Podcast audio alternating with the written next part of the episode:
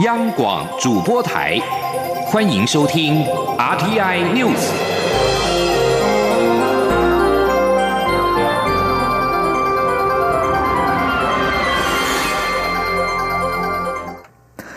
各位好，我是张旭华，欢迎收听这节央广主播台提供给您的 RTI News。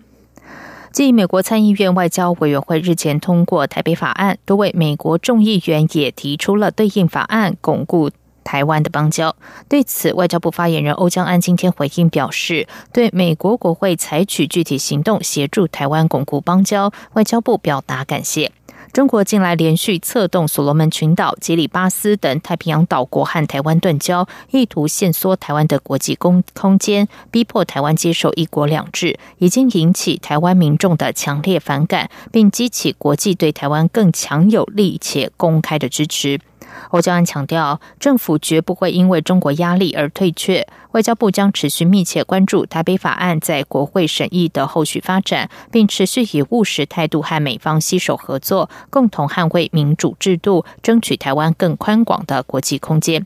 依据美国立法程序，法案在两院负责委员会通过之后，还必须参众院全院通过，并协调出一致版本，才能够交由美国总统签署，并且生效。二零二零大选在即，力拼连任的民进党总统参选人蔡英文今天出席二零二零蔡英文总统连任全国电器业界后援会成立大会，并宣传政府已经修正货物税条例，期盼带头鼓励消费与节约用电，让消费者和厂商可以双赢。总统也再度呼吁支持者再给民进党执政团队四年，并全力催票，盼投票率和得票率创双高，用选票向全世界表达台湾人的选择。记者刘玉秋报道。为力拼连任，民进党二零二零大选发动总攻，蔡英文总统也利用假日出席各地百工百业后援会成立大会，拉台选情。蔡总统十九号在立法院长苏家全、内政部长徐国勇、立委何志伟、施一方等人的陪同下，出席二零二零蔡英文总统连任全国电器业界后援会成立大会，并授旗给全国总会长廖全平。蔡总统致辞时回顾上个月出席台北市电器工。会举办的电器影音展时，提出扫地机器人、洗衣机与洗碗机三机旧婚姻的理论，希望让大家的婚姻更圆满，也凸显电器业对日常生活的重要性。蔡总统并大力宣传货物税条例修正后，政府推出太旧换新的补助，期望带头鼓励消费与节约用电，让消费者与厂商可以双赢。蔡总统进一步强调，好政策要推行，国会过半很重要，许多立国富民的法案才能顺利过关。因此，他呼吁支持者再给民进党四年，总统连任，国会过半，也希望大家一起帮忙宣传政绩，全力催票，创下投票率与得票率最高的双高纪录，让台湾的民主更优质，让世世代代的台湾人都保有民主自由的生活方式。二零年的选举确实很重要。在民主国家的选举里面，透过选举来表达一个人民集体的意志。我们要把票投的所有可以投出来的票都投出来，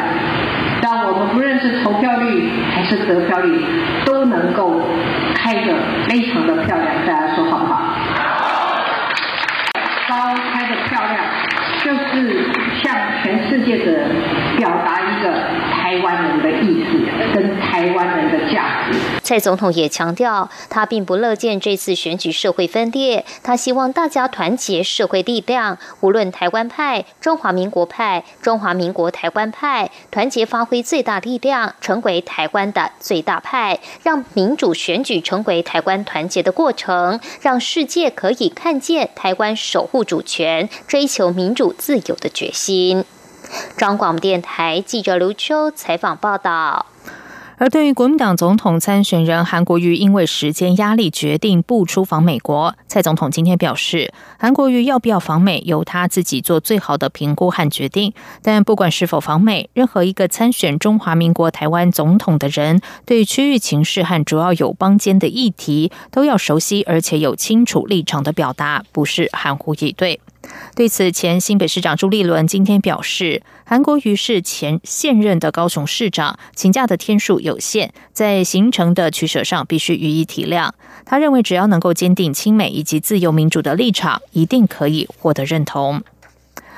国民党总统参选人韩国瑜的倾听之旅今天来到了台南。上午，他前往新营太子宫等庙宇参拜，并向支持者喊话：明年投票要不要再被政党绑架？一定要投出神圣的一票。晚间，韩国瑜将和国民党立委参选人合办造势晚会，包括党主席吴敦义、前总统马英九也将同台展现团结气势。记者黄美宁的报道。高雄市长韩国瑜十六号开始请假，展开全台请听之旅。第四天走访民进党铁票区台南市，第一站来到新营太子宫，大批韩粉挥舞国旗欢迎。韩国瑜在致辞时表示，台湾人这几年过得太窝囊，人民应该恢复到过去快乐、勤劳、充满阳光的感觉。他呼吁民众明年要用选票改变命运。韩国瑜说：“我们一定要让老百姓能够安居乐业。”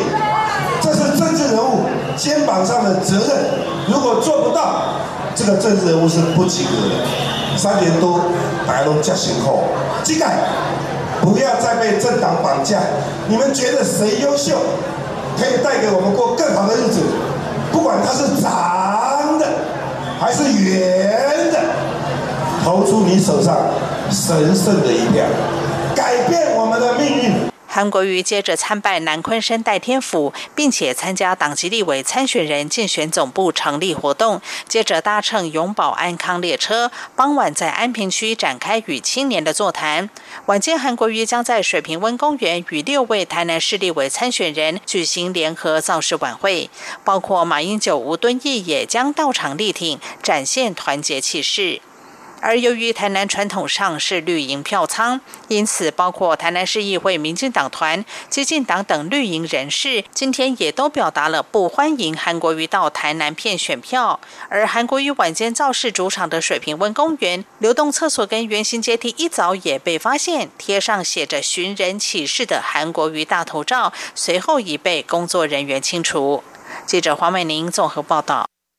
去年初涉嫌在台湾杀害同行香港女友的陈同佳逃返香港之后，因为盗窃女友财物罪等被判刑入狱，并且获得减刑，预定十月二十三号出狱。香港政府昨天晚上公布，陈同佳致函香港特首林郑月娥，表示出狱之后将会赴台自首。林郑月娥今天受访表示，港府会提供协助，希望能让整个社会释怀。我陆委会在下午回应，本案香港并非无管辖权，港府应该秉持追诉杀人罪执法立场，依法律程序积极续押侦办。只要港府提出请求，我政府会在对等、尊严及互惠的基础上，提供相关证据，进行司法合作。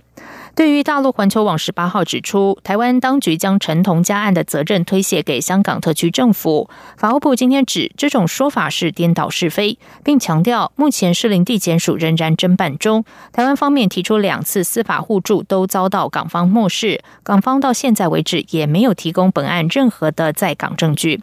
士林地检署今天指出，陈同佳早就被士林地检署列为杀人案的被告，并且发布通缉，不符合自首要件，只能够称为投案。陈同佳如果入境台湾，将会有警方逮捕并移送事件归案。历经反送中运动的冲击之后，香港行政长官林郑月娥今天接受商业电台访问时坦言，港府在反修例刚开始的时候没有更好的掌握民情民意，应该负上责任。等风波过后，不排除班底改组的可能性。但他说，如今这场风波已经演变成另一回事。有人形容是逆权运动，是为了反政府、反政权；也有人将事情带到国际层面，让人担心是违反一国两制，鼓吹港独。